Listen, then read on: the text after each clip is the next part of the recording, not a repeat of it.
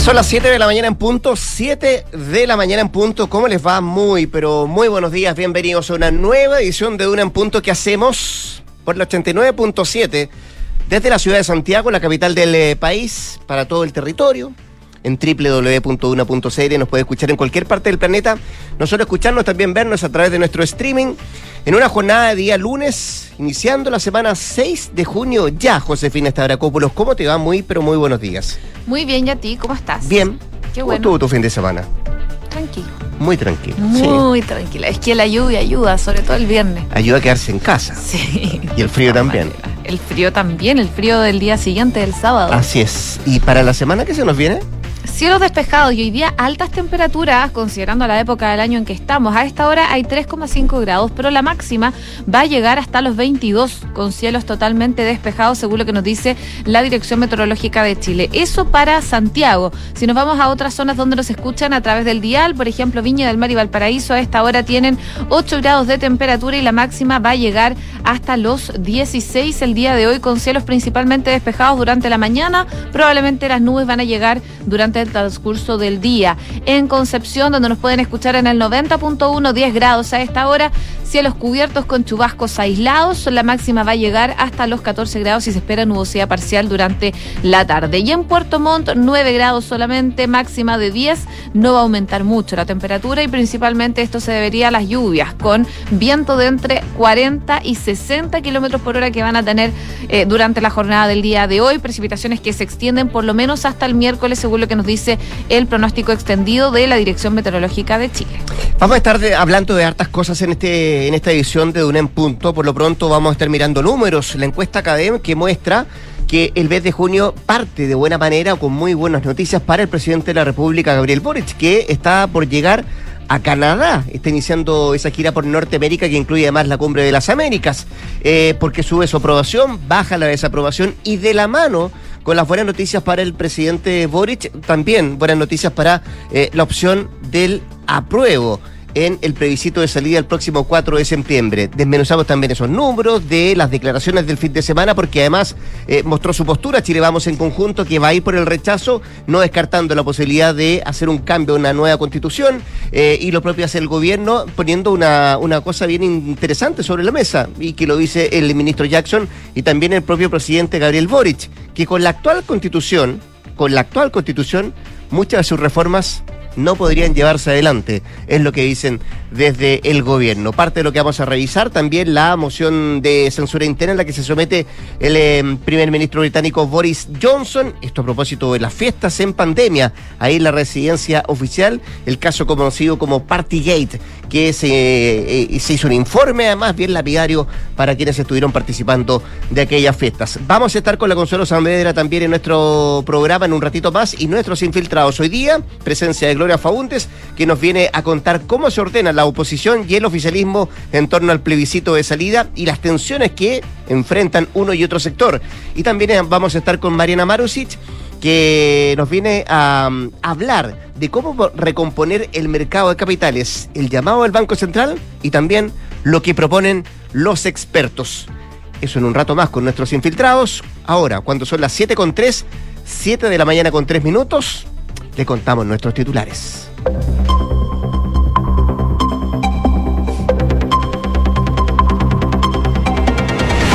El presidente Gabriel Boric inició una gira a Canadá y Estados Unidos con énfasis en las migraciones, medio ambiente y la economía. En Ottawa, el eh, mandatario sostendrá una reunión con el primer ministro Justin Trudeau. Al finalizar la jornada del lunes, el Frente Amplista arribará a Los Ángeles, Estados Unidos, para participar en la Cumbre de las Américas, donde será su debut en un foro multilateral.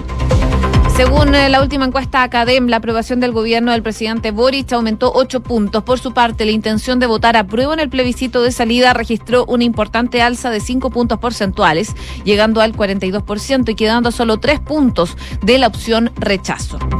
El ministro Giorgio Jackson aseguró que su reforma a la salud no se podrá hacer con la constitución actual. El ministro de las Expresas adelantó que una modificación al CERNAC tampoco podría llevarse a cabo si gana el rechazo y que si eso pasa van a hacer todo lo posible para que avancen todo lo que han estado comprometiendo. Cuatro comunas de la región metropolitana registraron más de mil casos activos de COVID-19. Por otra parte, las regiones con mayor variación de casos activos en la última semana son los ríos, los lagos y Aysén. Desconocidos incendiaron maquinaria agrícola y dejaron lienzos asociados a la causa mapuche en un predio de Vilcún. El violento episodio que deja millonarias pérdidas ocurre en plena vigencia de la segunda fase de patrullaje mixto entre militares y carabineros en las carreteras de la macrozona sur. Un grupo de encapuchados robaron más de 100 piezas de oro desde el Museo Andino y dispararon a un minibús de pasajeros. Afortunadamente, no se registraron personas heridas a consecuencia de este hecho. En noticias internacionales, Finlandia y Suecia van a participar junto a la OTAN de ejercicios navales en el mar Báltico. La actividad anual denominada Baltops no se realiza en respuesta a ninguna amenaza específica, pero desde la Alianza Militar expresaron que con la participación de los países europeos esta oportunidad de mejorar la resistencia y la fuerza en conjunto. Boris Johnson se va a someter hoy día a una moción de censura interna de sus diputados por el Partygate. El eh, primer ministro británico considera que la votación supone una oportunidad para poner fin a meses de conjeturas sobre su futuro político tras los escándalos de las fiestas en Downing Street. Y la Roja vuelve a la cancha para enfrentar a Corea del Sur en el eh, primer duelo del técnico argentino Eduardo Berizzo al eh, mandato del combinado nacional. El partido es en el Estadio Mundialista de De Jong desde las 7 de la mañana. Ya llevan 6 minutos de partido. Me dice Ramón, ya están jugando. ¿Alguna novedad? No, nada. Por ahora no. Vamos a ir actualizando a medida que vaya avanzando el partido. Lo que pasa con el debut de Berizzo, 7 con 6. Vamos al detalle de las informaciones. Decíamos, eh, íbamos a hablar de, varias cosas que están centradas en, eh, ¿a cuánto? A menos de 90 días de que se lleve adelante el eh, plebiscito de salida el próximo 4 de septiembre. Ya comienzan, de acuerdo a, lo que hemos visto en las últimas, los últimos días, particularmente este fin de semana, a cortarse las distancias entre la opción apruebo y rechazo, de acuerdo a las últimas encuestas.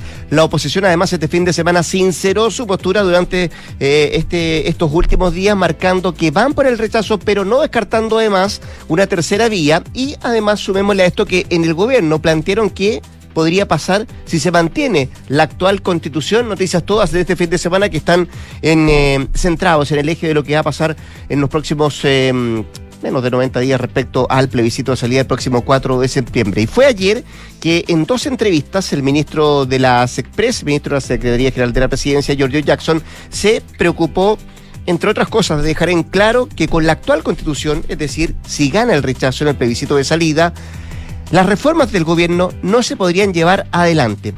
¿Cuáles serían esas reformas que no podrían realizarse? Fue una de las preguntas que anoche le hicieron al ministro Jackson en el programa Estado Nacional de TVN, donde aclaró que, por ejemplo, la reforma de salud no se puede hacer, dijo el ministro. Número 9 del artículo 19 de la actual constitución política en su último inciso impide que lo podamos hacer fue lo que sostuvo el secretario de Estado. Y también adelantó que, por ejemplo, el CERNAC, para que tenga dientes y tenga sanción administrativa, necesita una modificación legal que se aprobó en el Congreso por las dos cámaras, tuvo una mayoría, pero ¿qué pasó? Fue declarada inconstitucional. Fue lo que dijo anoche en esta entrevista el ministro Giorgio Jackson. Sin embargo, también agregó que eso no quiere decir que el gobierno se vaya a quedar de brazos cruzados si es que gana el rechazo y que no vamos a tratar de encontrar la forma de acercarnos lo más posible a lo que propusimos.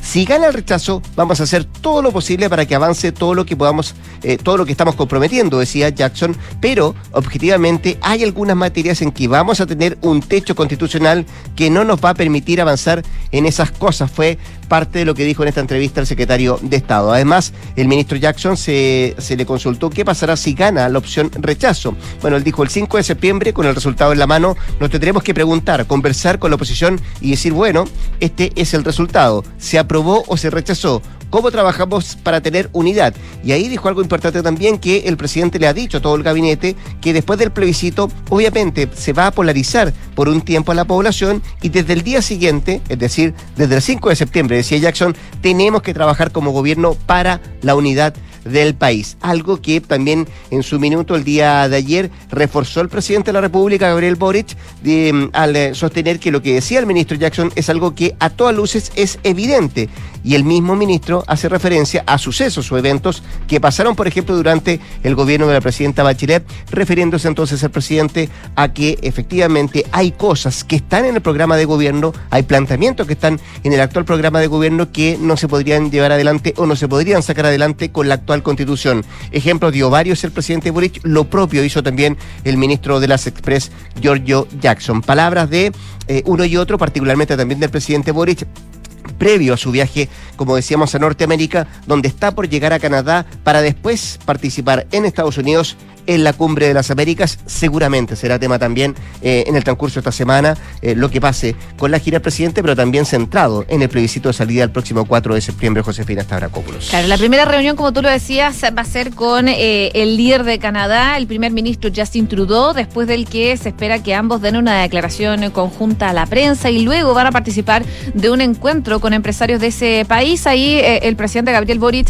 va a llegar con su ministro de Economía, Nicolás Grau, y, y la canciller Antonio Rejola, mientras que además invitó al presidente de la CPC, a Juan Sutil. Tras su paso por el país liderado por Trudeau, Boric va a viajar a la ciudad de Los Ángeles, eh, en California, donde va a participar ya del primer foro multilateral desde que asumió la presidencia. Estamos hablando de la Cumbre de las Américas que organiza Estados Unidos y que no ha estado, en todo caso, exento de polémica, sobre todo para el país anfitrión Joe Biden, porque hay países que podrían no llegar a esta cumbre, como por ejemplo es eh, Venezuela, que, no va a ir, eh, Cuba también, que probablemente se va a restar, incluso México, con el que debería tratar temas migratorios, no, no hay certeza de que vaya eh, Andrés Manuel López Obrador a este encuentro de la Cumbre de las Américas. Pero bueno, es parte de lo que se va a desarrollar en esta gira que va a realizar el eh, presidente Gabriel Boric. Él eh, también fue consultado sobre los temas que van a marcar su participación en la cumbre, eh, que además de mm, confrontar las críticas emitidas por personeros de la oposición, como el senador de la UDI, Iván Moreira, quien advirtió que ante la crisis de seguridad que enfrenta el país, él no debería viajar.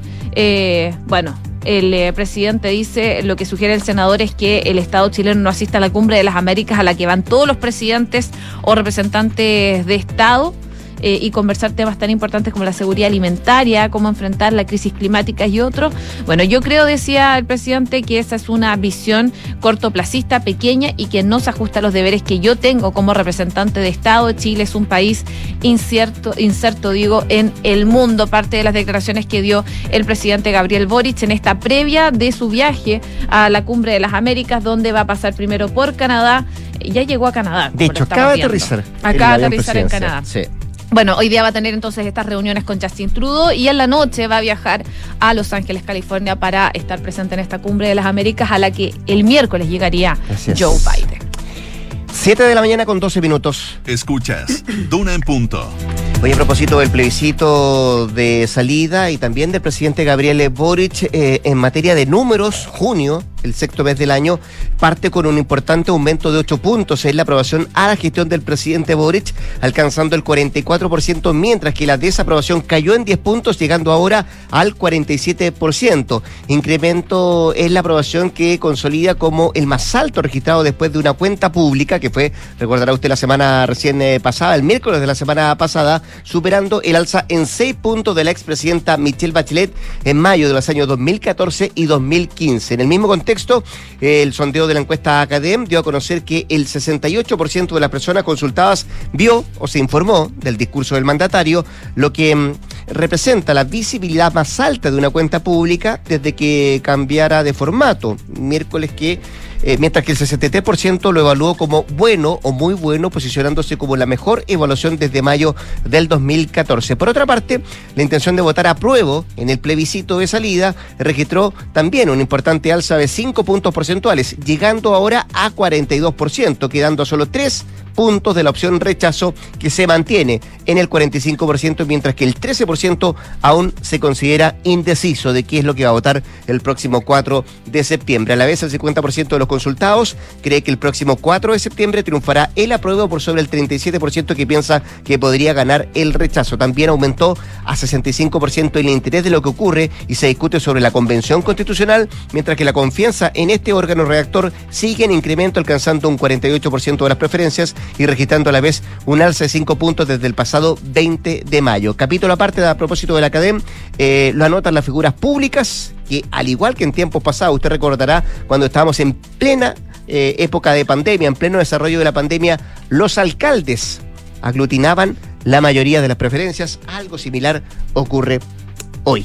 Claro, y eso lo destaca hoy día la encuesta Academ, que mide, digo, figuras públicas nuevamente y posiciona a los alcaldes como los favoritos de la ciudadanía. Acá, por ejemplo, según esta encuesta del 22 de mayo, que mide valoración de figuras políticas, la alcaldesa de Providencia, Evelyn Matei, de la UDI, fue la figura política mejor evaluada, con un 61% de aprobación. En ese sondeo, la alcaldesa le sigue el gobernador de la región metropolitana, Claudio Rego, el DC, con un 58%. Después, el alcalde de la Florida, Rodolfo Carter, ex UDI, con un 54%.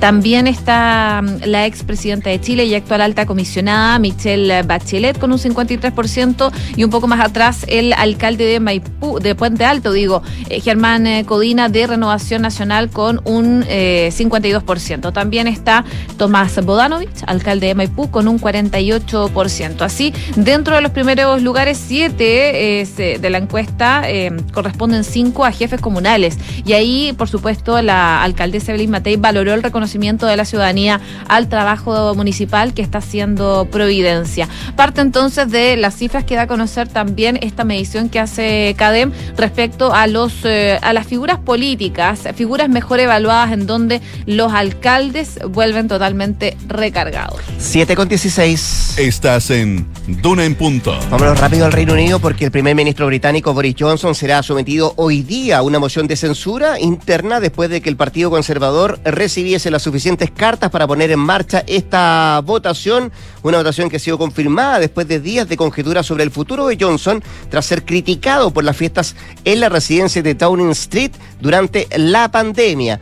¿Quién lleva adelante esto? Bueno, el eh, presidente del llamado Comité 1922 que agrupa a los diputados conservadores sin cartera, Graham Brady, confirmó que un número suficiente de parlamentarios ha solicitado la votación y Johnson considera que esta votación de censura interna a la que será sometido es una oportunidad para poner fin a meses de conjetura sobre su futuro político, según lo que informa un portavoz de la residencia oficial. Em, todo esto surge a propósito del llamado Partygate, que tuvo un informe que data del 25 de mayo que detalló la magnitud de las infracciones a las leyes anti-COVID en Downing Street, lanzando nuevos llamados a la dimisión de Johnson. Su autora, quien escribió este informe, fue la funcionaria Sue Gray, que responsabilizó a los altos cargos implicados de la celebración de incontables eventos marcados por los excesos de alcohol en dependencias gubernamentales. ¿Qué es lo que ha dicho en su defensa Johnson? Él dice que eh, efectivamente no se le había ocurrido que el breve encuentro pudiera constituir, el breve encuentro se refiere a las fiestas, pudiera constituir una infracción de las normas. Bueno, a pesar de todo, eh, se, se, especula que no va a contar con los 180 votos em, que son los necesarios para que sea destituido eh, y que la mayoría se inclinaría porque se mantenga en el poder Boris Johnson. Es una votación interna del Partido Conservador. Vamos a ver qué es lo que pasa en el transcurso de la jornada. 7 con 18. Revisamos indicadores económicos. La UEF 30.415 pesos, el dólar a la baja 813, el euro también en números rojos 871,88 pesos. El IPSA 5.352 puntos a la baja y el cobre 4,44 dólares la libra.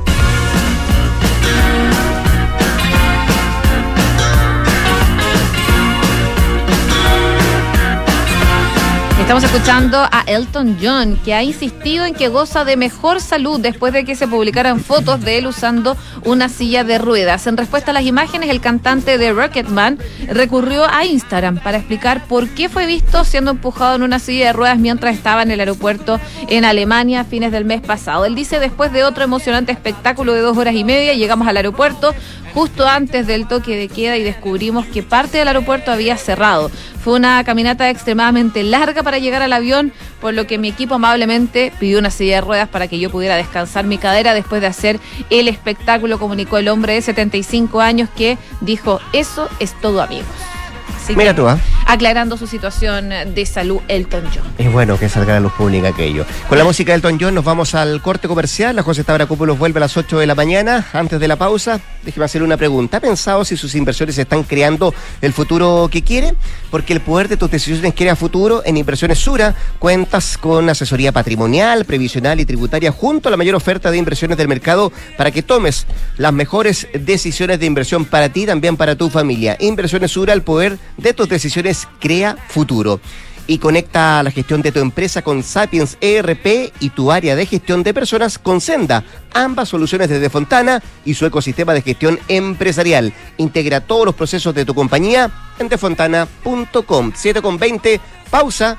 Ya regresamos con más. Acá la 89.7. Esto se llama Una en Punto.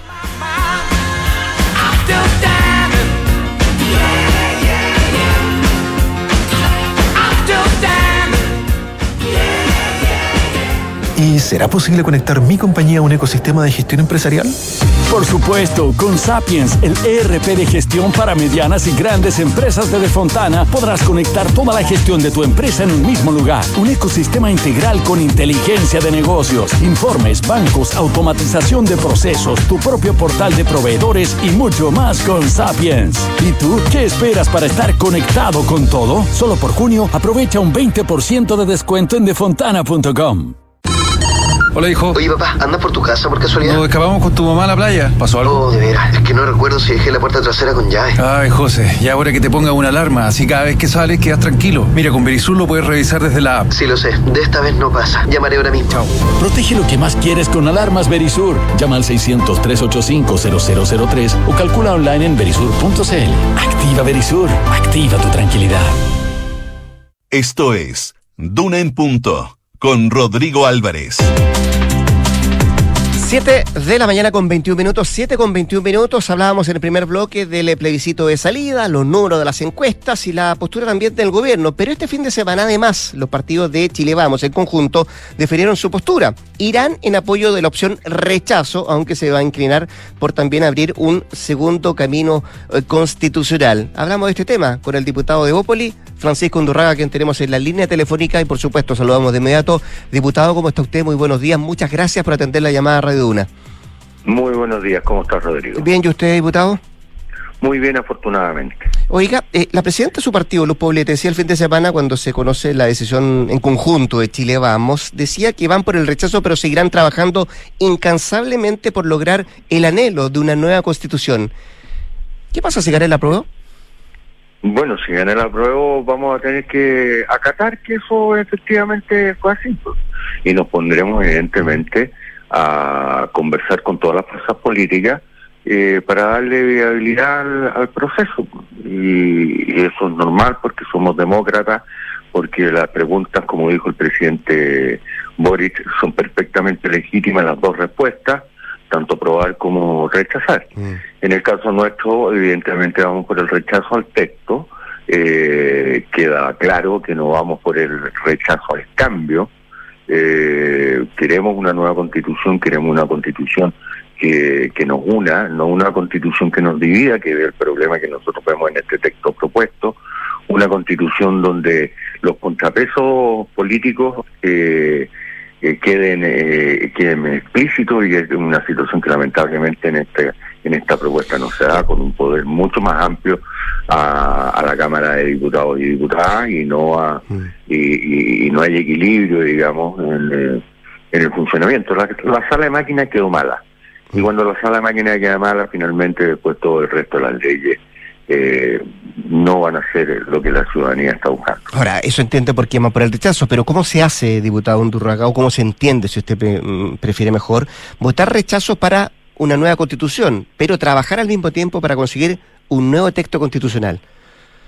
Yo creo que es mucho más, eh, es más efectivo, eh, es mejor para el país eh, rechazar para proponer un nuevo texto, eh, porque este texto viene viciado de origen, pues, lamentablemente, pues, Rodrigo. El, el 80% de la población uni- unida pidió un cambio constitucional y aquí claramente vamos a tener, eh, ya sea gane el rechazo o gane la prueba, eh, la prueba vamos a tener una división eh, eh, muy lamentable para la sociedad chilena No va a ganar un 70-30, no va a ser una amplia mayoría, eh, no va a representar la votación popular, eh, las votaciones al interior de la convención.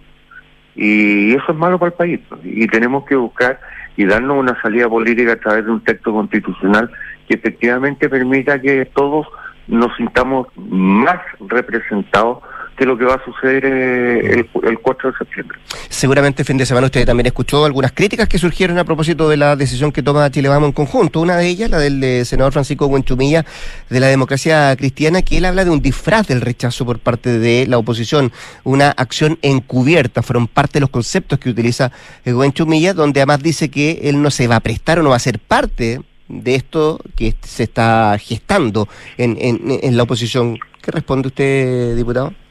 Yo creo que la respuesta del senador eh, Buenchumilla, a quien yo tengo mucho respeto, es muy irresponsable. Es irresponsable porque, eh, porque el deber en democracia es ponerse a las dos situaciones. En la situación de que gane el rechazo o en la situación que gane el apruebo. Si gana el apruebo, tenemos claro lo, cómo va a seguir eh, el país. Pero si gana el rechazo, no tenemos una salida política constitucional en relación a lo mismo. O pretende el senador Buenchumilla que, que se mantenga la misma constitución que hoy día fue rechazada por un 80% de la población. Nosotros en la centro derecha y en la derecha eh, democrática eh, hemos sido absolutamente categóricos en aceptar eh, a- al pueblo como su- soberano y aceptar lo que nos indicó en el plebiscito de entrada. Y el plebiscito de entrada, el mandato era cambiar la constitución. Entonces, no podemos llegar al 5 de octubre, eh, sin una, al 5 de septiembre, Sí. perdón, sin una alternativa, eh, al- al cuarto, sin una alternativa real de, de qué pasa con el rechazo. Y si él no se quiere prestar, bueno, se pone como el Partido Comunista que tampoco se quiso prestar para que el 15 de noviembre eh, se iniciara este proceso que hoy día, eh, que hoy día nos tiene en esta Eh, conversación. él se preguntaba qué credibilidad puede tener una fórmula que llama a votar rechazo y la simple promesa de un cambio constitucional futuro. Yo creo que en eso tiene tiene tiene razón Axel que aquí cuando señala que eh, efectivamente hay que ponerle carne y nosotros estamos trabajando eh, en un acuerdo y en una y, y- y vamos a presentar un texto de modificación constitucional precisamente para eso en los próximos días. ¿Eso es lo que se va a presentar? Es decir, Sí. eh, nosotros vamos por el rechazo, pero además está este documento acá que tenemos en la mano No, que... no, no, no, un documento, no, ¿No? no un documento. Vamos a proponer una reforma constitucional para que en el caso de que el rechazo eh, triunfe, eh, eh, se pueda habilitar un nuevo proceso. Ese, ese es el camino que se ve cuando ustedes dicen estamos por trabajar por una nueva constitución a pesar de ir por el rechazo. Pero evidente, pues. Sí tendríamos que ser muy miopes, como para no eh, para no entender lo que hemos conversado, eh, que efectivamente la gente quiere, Mm. eh, Chile en, su inmensa mayoría quiere una nueva constitución. El presidente de la UDI eh, ha señalado, nosotros, yo he señalado, que esta constitución está absolutamente muerta.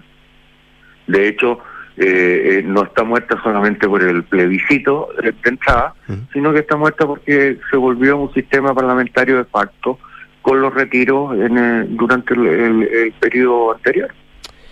Estamos conversando con el diputado de Bópoli, Francisco Undurraga. Diputado, ¿qué le parece la declaración ante el ministro Giorgio Jackson, que ayer dijo que con la actual constitución hay reformas del gobierno que no se podrán llevar adelante? Bueno, ese, ese, ese es el tema. pues. Nosotros queremos una constitución, una constitución para eh, para el próximo gobierno o queremos una constitución para para los próximos 40 años. Eh, al parecer el Frente Amplio y el Partido Comunista quieren una constitución para este gobierno, para poder efectivamente llevar a cabo sus transformaciones, transformaciones eh, que necesitan de, de este de este proceso y de este apruebo. Pero es lo que necesita Chile para adelante.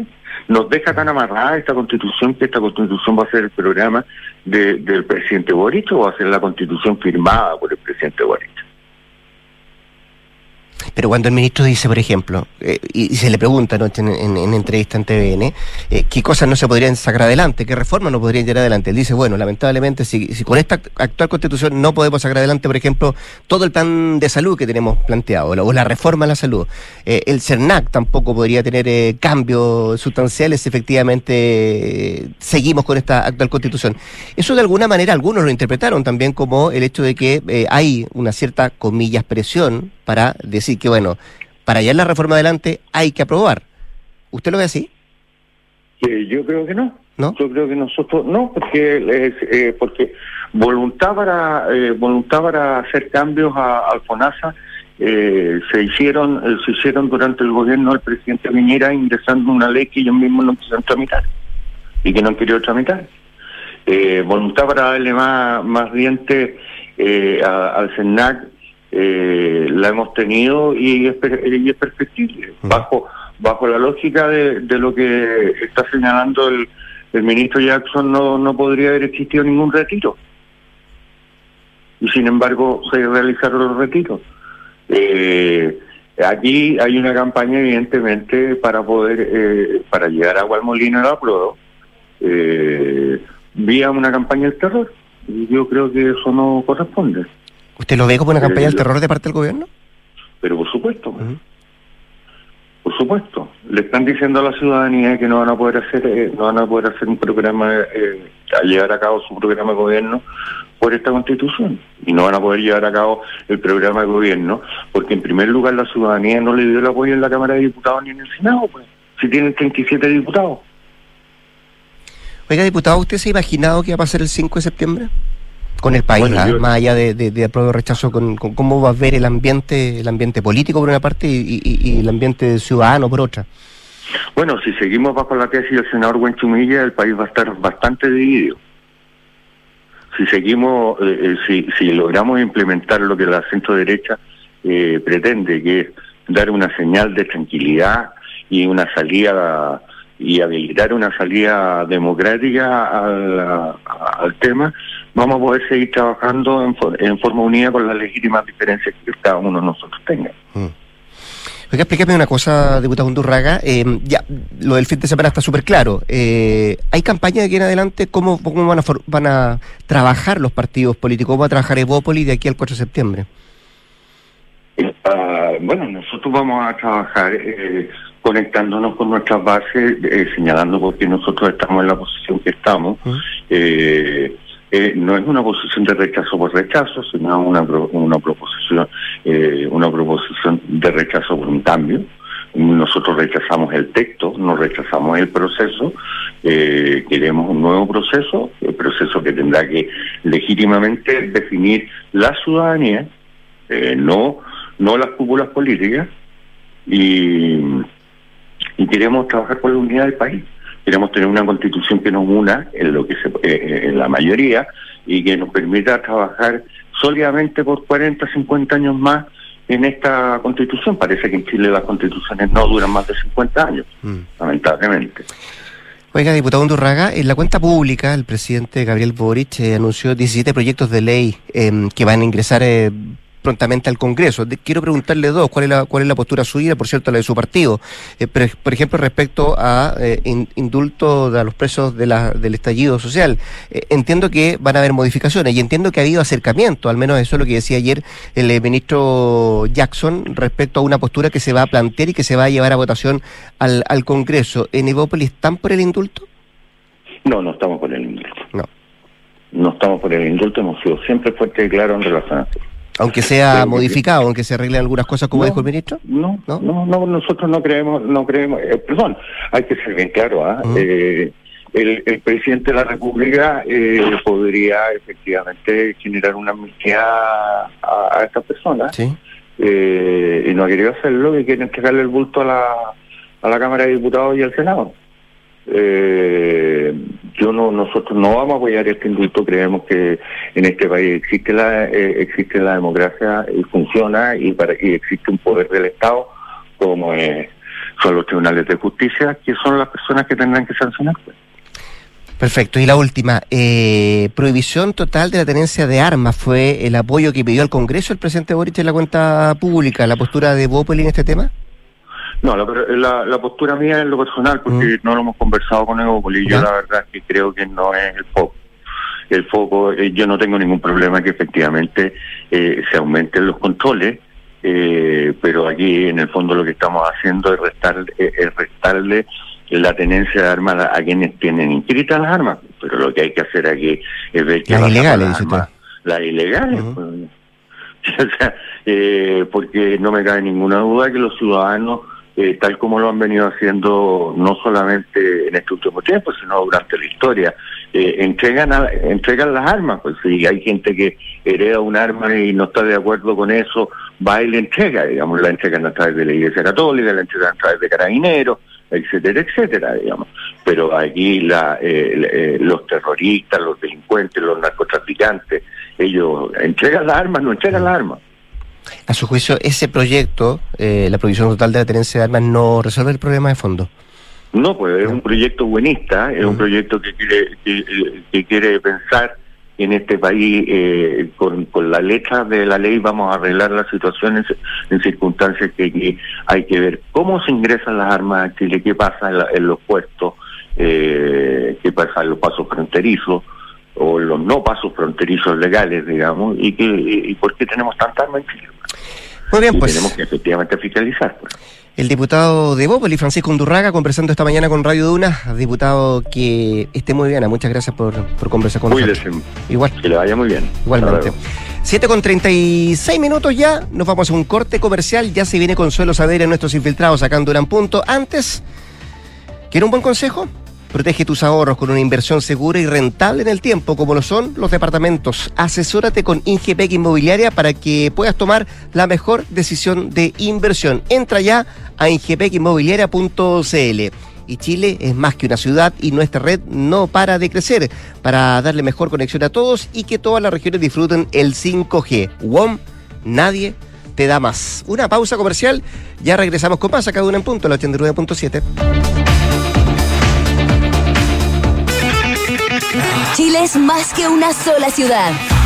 Nuestra red no para de crecer por todo el país, con un solo fin, darle una mejor conexión a todos, para que todas las regiones disfruten por igual el 5G.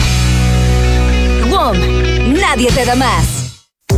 ¿Sabías que si inviertes en UF te resguardas con un activo seguro y que no para de crecer? Por eso, el mejor consejo que puedo darte es que inviertas en departamentos. El mejor momento para hacerlo es hoy. No dejes pasar más tiempo y asesórate con Ingevec Inmobiliaria. Ellos te ayudarán a encontrar un proyecto de inversión a tu medida, con la rentabilidad y plusvalía que buscas. Descubre más en ingevecinmobiliaria.cl. ¿Tus inversiones están creando el futuro que quieres? Sí, y no solo el mío, también el de mi familia. ¿Tu patrimonio está protegido? Sí, porque elijo asesorarme con expertos. El poder de tus decisiones crea futuro. Por eso en Inversiones Sura te asesoramos con soluciones personalizadas y con la mayor oferta de inversión del mercado. El poder de tus decisiones crea futuro. Sura. Hola, hijo. Oye, papá, ¿andas por tu casa por casualidad? Nos escapamos con tu mamá a la playa. ¿Pasó algo? Oh, de veras. Es que no recuerdo si dejé la puerta trasera con llave. Ay, José, ya ahora que te ponga una alarma, así cada vez que sales quedas tranquilo. Mira, con Verisur lo puedes revisar desde la app. Sí, lo sé. De esta vez no pasa. Llamaré ahora mismo. Chao. Protege lo que más quieres con alarmas Verisur. Llama al 600-385-0003 o calcula online en verisur.cl. Activa Verisur. Activa tu tranquilidad. Enfrentar el cambio climático es tarea de todos. Duna, por un futuro más sostenible. La impresión 3D está ganando terreno en la ejecución de grandes obras de infraestructura. La Universidad de Idaho en Estados Unidos ha dado un paso adelante para desarrollar la construcción del futuro al combinar esta tecnología con materias primas sostenibles. Al 2025, los investigadores explorarán la utilización de un biocompost fabricado con acerrín y residuos de madera para construir grandes estructuras, ofreciendo una alternativa viable al hormigón. Una vez encontrada la mezcla perfecta en términos de resistencia y durabilidad, se utilizará en impresoras 3D de última generación, esperando que esta nueva materia prima permita fabricar muros modulares y paneles para techos y suelos de manera rápida y eficiente. Acciona, expertos en el desarrollo de infraestructuras sostenibles para recuperar el planeta. ¡Ey, ey! Fa- familia, familia, suegra, por favor, atención. Pongan atención que va a hablar el niño. Familia, tengo una noticia que contarles. Después de mucho tiempo, años de esfuerzo, años, lo logré, lo logré. ¡Me compré el auto! Pero ¿cómo tan, güey? Comprarse un auto ya no es una buena noticia. Descubre la nueva forma de suscribirte a un auto en smarticar.cl sin hacer trámites, pagar mantenciones, patente ni seguros. Porque hoy comprarse un auto no es Smarty. Smarticar, tener un auto nunca fue tan fácil. No, pero ¿cómo tan? Escuchas Duna en punto. Duna 89.7.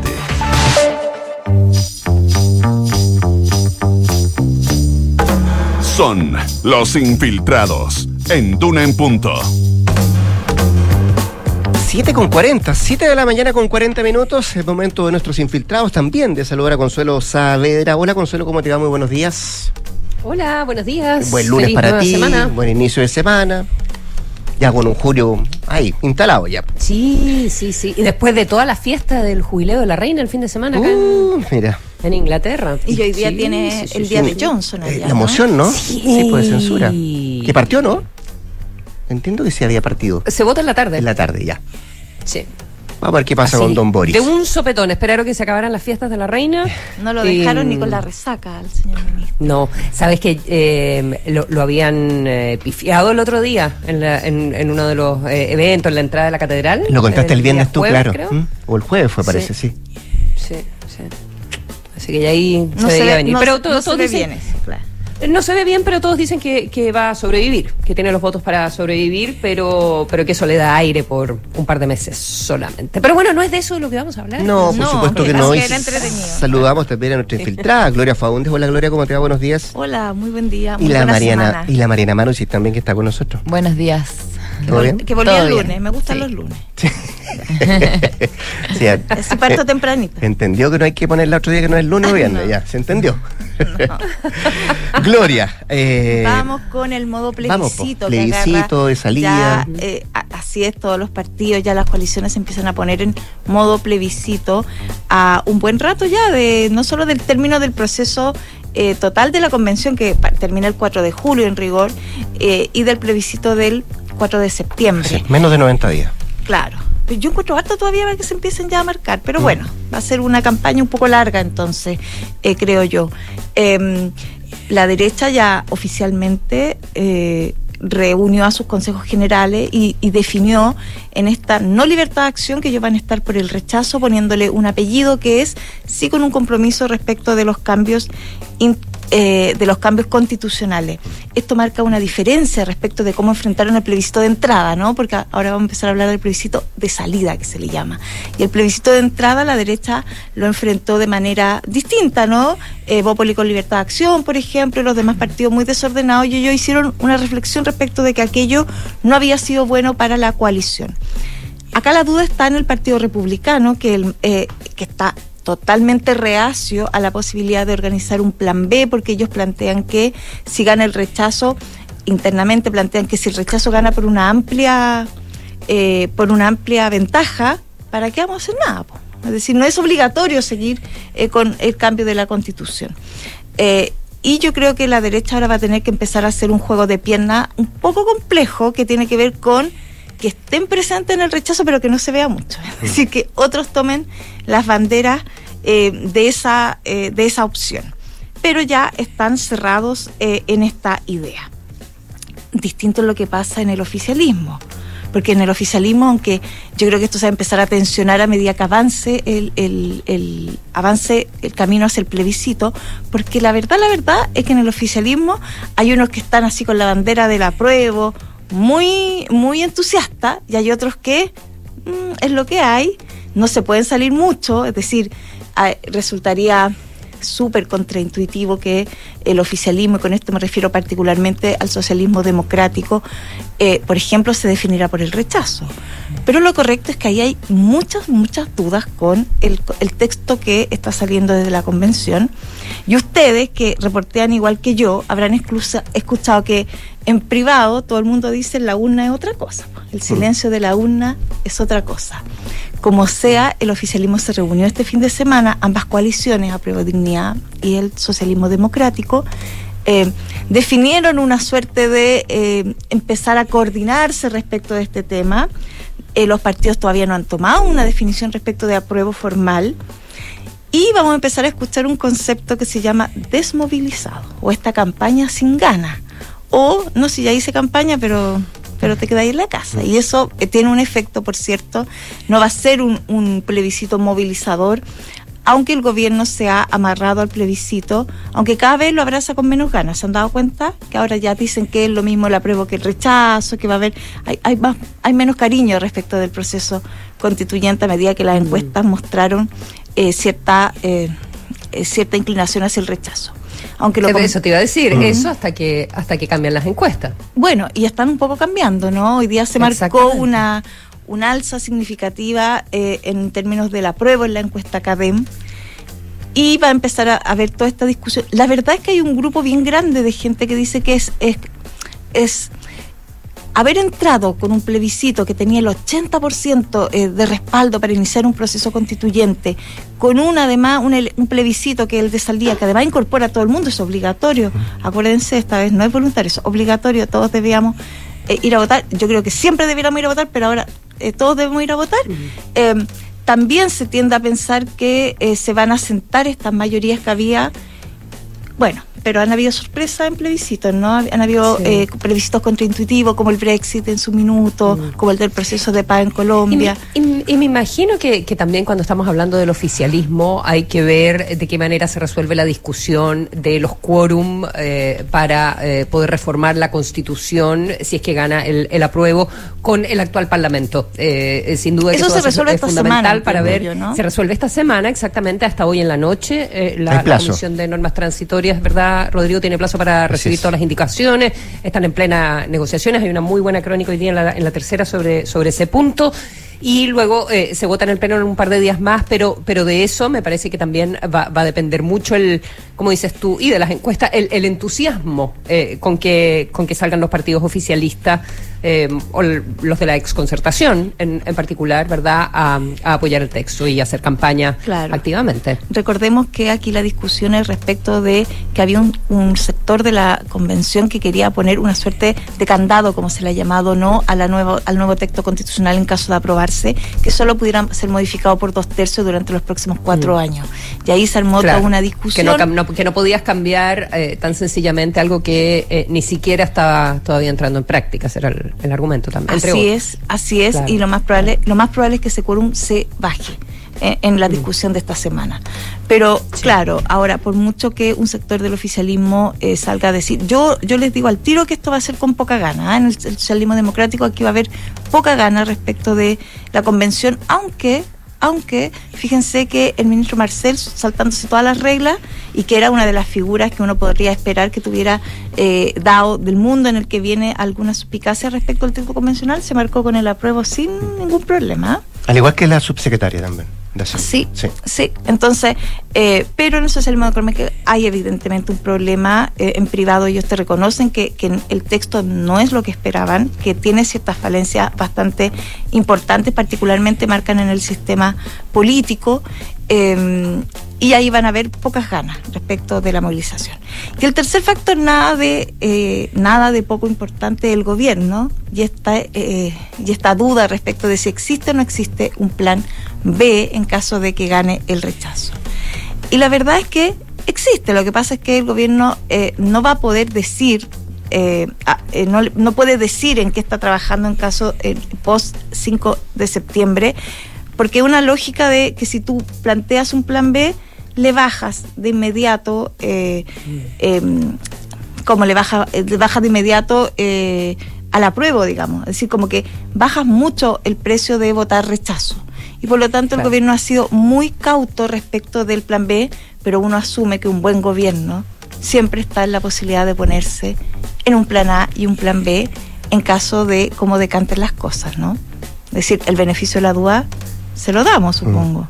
Sí, no puede no haber plan B, digamos. Hace anoche Giorgio Jackson dijo sí, o sea, dijo en qué están trabajando, pero se mastica.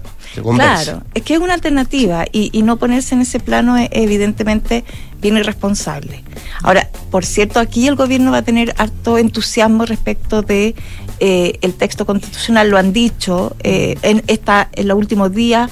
Eh, han enfatizado esta idea de que ciertas reformas del gobierno no se van a poder llevar a cabo si no hay un texto constitucional Claro. y la gente del rechazo plantea que aquí ahí sí hay un tema de eh, ¿cómo se dice? de no prescindencia, es decir, que ahí el gobierno se está marcando con una opción eh, dura respecto de que ellos están por el apruebo. Tampoco habría que sorprenderse tanto, ¿no? No hay que ser tan perpicaz, ¿cierto, Consuelo, en esta oportunidad? Qué buena memoria. No, pues no hay que ser nada de perspicaz y es lo más evidente que hay, por lo demás, no. Imagínate. Claro, va, va a ser interesante también si es que, si es que el presidente Boric eh, logra eh, logra mantener, digamos, esta, esta, esta eh, racha alcista que, finalmente ha comenzado eh, para él eh, y al atar el éxito de su programa también al, al apruebo, en, en alguna medida, de qué manera se van alineando la- las fuerzas. Y creo que también, bueno, vamos a dar paso a la, a la Mariana, pero creo que también juega, juega un rol. ¿Quién, cuando se habla como de un grupo unitario, eh, ¿verdad? De una coordinación de los partidos políticos oficialistas, ¿quién le habla que público? Porque después de que el presidente Boric fue como tan comprensivo con los 30 años en el, en el discurso de la cuenta pública, eh, eh, no sé cuánto conviene cuando uno ve otras campañas, por ejemplo, en redes sociales que siguen siendo muy críticas de los 30 años. Entonces, ¿con qué mensaje y a qué público vas llegando? Es, es un equilibrio que, que para la campaña de, de la prueba va a ser, va a ser relevante. No, ahí se auguran eh, tormentas, creo yo. Es imposible no, no, el no. mensaje. Sí, es imposible ahí yo creo que no polemizar y más de alguien se va a sentir he pasado a llevar con esos discursos. Sí, eh, seguramente lo van a conversar en el Hablemos, Consuelo, pero claro, da de la mano que si le va bien al presidente en la encuesta, eh, la opción a prueba también parece que va en la misma, en la misma senda. Al menos cada vez la noche lo, lo, lo, lo mostraba así. Ya pues, Mariana Marusic, hablemos de mercado de capitales. Sí, el llamado del Banco hace- Central a mejorar esto, ¿no?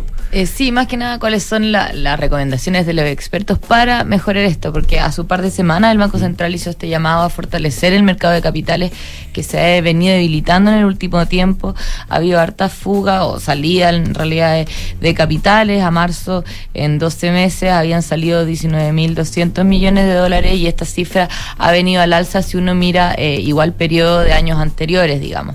Eh, entonces, claro, eh, lo- lo- los expertos salieron a dar como su receta, digamos, para qué hay que hacer.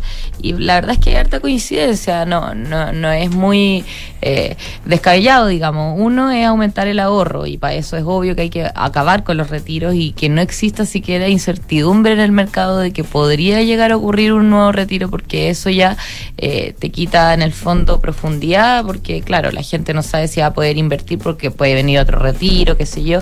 Y dos, em, justamente en el sentido de- del ahorro va a ser muy importante, dicen, la reforma previsional que también vaya a proponer el gobierno, porque la- el 10, al final el, mercado de capitales se creó justamente cuando eh, se creó este sistema de pensiones, porque el ahorro de los chilenos, un 10% de cotización, eh, es bastante dinero. Eso le, empezó a dar profundidad al mercado de capitales, entonces la idea es no quitarle eso y si es que se le agrega cotización incluso puede mejorarlo. Eh, en el gobierno la verdad es que están pensando en ese sentido que, claro, el 10% mantendría el, el, el- más o menos el régimen de inversión, no sé si el régimen como tal, sino que la capitalización, que se va a poder invertir ese dinero. Y de la cotización adicional hay una parte que se podría invertir y otra parte no, porque recordemos que este es un fondo colectivo, solidario, eh, con criterios intra e intergeneracionales, entonces... eh, eh, si bien no, no va a ser tan líquido, digamos, como va a tener que ir pagando beneficios. Lo no que entra, lo que entra de esa parte, lo que entra se reparte de inmediato. Claro, pero No necesariamente todo. Entonces va a haber una parte que se va a Mm. poder invertir, han dicho desde el Claro. gobierno, y otra parte que no, justamente por esto que, que tú mencionas.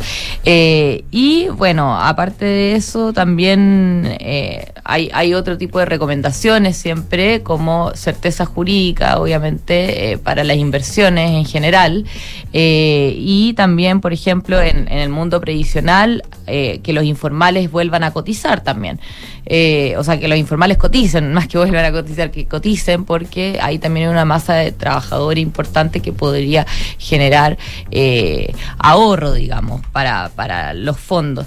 Y, recordemos que el mercado de capitales no es algo que uno diga, "Ah, con esto se beneficia solo a la gente que invierte en acciones, qué sé yo, con, el mercado de capitales, por lo cual hemos tenido créditos de, hipotecarios, por ejemplo, de largo plazo, con tasas bajas a nivel latinoamericano, de las más bajas que hubo también eh, en comparación a otras regiones, eh, carreteras, bueno, todo, todas las cosas que hay, me da el ejemplo eh, que entrevistaba el otro día a Guillermo Tagle, presidente de Credit Corp, eh, que él decía que no, no existía eh, hace, no sé, antes de los 2000, en, eh, eh, todo- todas la- las aguas servidas se iban al Mapocho, digamos.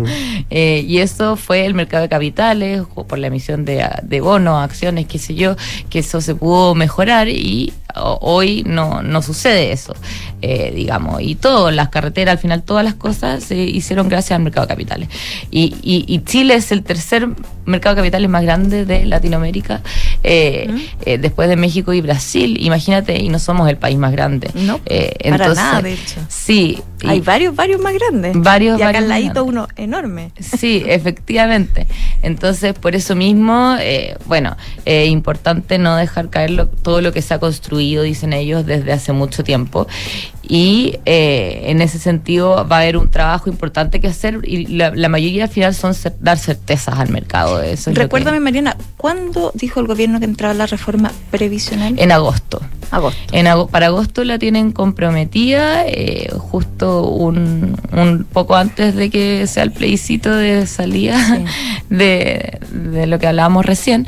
Y la verdad es que es bien rápido esto, porque esta semana terminan los diálogos sociales de la reforma de pensiones. Y tienen que hacer todavía consolidar toda esa información, el BID lo va a consolidar y tienen van a tener un mes más o menos para poder... Te apuesto que se atrasa. Un mes y medio. sí. No veo cómo dan esos tiempos. Sí, no sé, quizás vaya a ser, imagínate, la primera reforma que se ingrese de, si es que se aprueba la nueva constitución, ya con nueva constitución, ¿no? Así es. Sería bien emblemático. Así es. Bueno, es, es uno de los de la las con- columnas la vertebrales constitu- de este gobierno. Sí, sí pues, y- Ese compromiso. Y un tema que está presente en la Constitución también, entonces. Sí, por eso hablando, uno, hablando por de eso asuntos que están. eh, Claro, eh, como en, pendiente, claro, porque uno a veces puede pensar que es contraintuitivo que el gobierno comprometiera cierta reforma eh, antes del plebiscito y de los resultados del plebiscito, precisamente porque uno de los argumentos que ellos sostienen es que su programa va a depender mucho del devenir de la discusión constitucional. Sí. Entonces, Mm. a mí a veces se me hacía que marcar ya las reformas con ciertas fechas más comprometidas tenían más que ver con estas críticas que había respecto de la sequía del gobierno, ¿no? Claro. Que era demorarse demasiado, eh, eh, que un gobierno eh, en su primer mes debiera ya presentar sus, eh, sus proyectos para, para su periodo. Pero evidentemente este es un gobierno que tiene el tema constitucional pendiente y eso cambia, yo creo, los timings de eh, cómo pensaron su administración. Ahora, claro, con esta con esta constitución el gobierno podría ingresar la reforma previsional que quiere igual, pero le facilita mucho la nueva constitución porque la nueva constitución, el sistema previsional que se propone va mucho más en línea con lo que ellos quieren. Lo mandata finalmente. Lo mandata hacerlo, entonces es mucho más fácil de que algo así pase eh, en el fondo por el Congreso después, digamos. Mm, Claro, y- sí, yo no sé qué pensando al final, eh, que creo que hay mucho desconocimiento de lo que, de la importancia del mercado de capitales en, eh, actualmente cuando se plantea un sistema eh, eh, con, al menos con parte de, de reparto. Eh, Es decir, con menos manera- dinero, ¿no? Al final. Porque al final la manera de hacer crecer la plata, la manera de hacer crecer los ahorros, cualquier persona que ahorra, eh, ¿verdad? Eh, lo que hace es prestarle plata a otros, ¿ya? Y claro, eh, hay quienes cuestionan que con esa plata alguien haga un negocio, eh, pero también crea empleo. Y eh, alguien dice, bueno, claro, se crearon, se crearon carreteras, pero finalmente tengo que pagar por el uso de las carreteras. Eh, y, y ahí viene un asunto ideológico, que es cuestionar el sistema capitalista, ¿verdad? Que, que es cómo usas el capital, cómo lo haces crecer para finalmente también tú tener un retorno eh, Ujú. para, para tu jubilación. Eh, pero creo que, que ese cuestionamiento está como muy, muy en la base, esa, esa mirada ideológica cuando se cuestiona el actual sistema de, de pensiones, con un optimismo desatado en que un sistema solidario y de reparto eh, sería mejor para todo el mundo. Que no sé de dónde saldría la plata al final. Sí, bueno, ese es, es una discusión que hemos tenido ya por varios años. la Nos dejó pensando en Por las décadas, ¿o no? Sí. Sí. Sí. Sí, ya por va- varios años hemos tenido esa discusión, pero también a, a propósito de eso mismo, otra de las cosas, bueno, lo que ha pasado en el último tiempo es que antiguamente los chilenos ahorraban su plata en Chile. Eh, y por eso ahora se está produciendo esa salida que yo les digo, que es de personas y empresas, de hogares y empresas, digamos. Porque ahora los chilenos han cambiado esa, esa, esa cosa que tenían de ahorrar el 70-80% de sus ahorros acá en Chile y el resto afuera y se han, han alineado en el fondo con el resto de los países, porque todos los países a nivel latinoamericano siempre se ha hablado de que ahorran al revés. El, el 60-80% se- lo ahorran ellos fuera de sus países y el resto adentro. Y eso es lo que, esa tendencia se ha empezado a ver ahora también acá a nivel local, lo cual igual lo que mencionan es que tiene sentido, porque si tú lo piensas, tú trabajas acá, tienes todo, toda tu vida acá, entonces está bien diversificar riesgo, digamos, sacar la plata. Y eso va a ser algo más o menos permanente. Entonces lo que hay que hacer ahora también es decirle a los extranjeros, oye, nosotros igual tenemos certeza, vengan a invertir acá. Y esa va a ser la, la- la tarea de aquí en adelante también. Y vamos a ver qué es lo que trae también la reforma tributaria en ese aspecto. Sí, la reforma tributaria eh, que, que no desincentive, digamos. Así es. Que de certeza, dicen muchos. Claro que es certeza. Ya pues, Mariana Marusic y Gloria Faúndes, nuestras infiltradas de este día lunes. Que tengan muy buena semana. Sí, buena Igual semana. Para ustedes dos. Consuelo, muchas Buen gracias. inicio de semana para todo el mundo. Que Chao, estén muy nos bien. vemos, Rodrigo.